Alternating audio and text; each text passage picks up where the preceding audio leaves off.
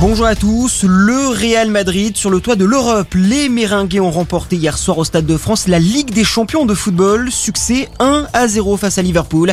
C'est le 14e sacre madrilène dans la compétition, un record. Une finale marquée aussi par des incidents. Juste avant la rencontre, plusieurs supporters de Liverpool sans billets ou avec des faux billets ont forcé les entrées du stade. Résultat, le début du match a été retardé d'une demi-heure. Au moins 68 personnes ont été interpellées dans la soirée.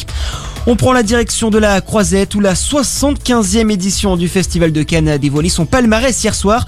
Sans filtre du réalisateur suédois Ruben Oslund a remporté la Palme d'Or du meilleur film. Le Grand Prix, deuxième distinction la plus prestigieuse, a été remise à la Française Claire Denis pour Stars at Noon et au Belge Lucas Dont pour le film Close.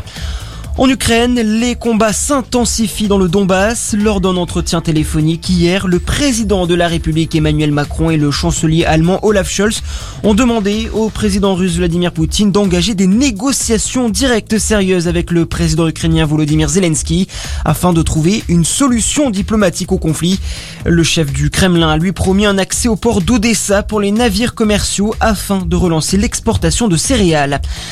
24 départements désormais en alerte sécheresse, un phénomène dû aux fortes chaleurs de ces derniers jours et du manque d'épisodes pluvieux. Conséquence, des mesures de restriction de l'usage de l'eau ont été prises localement.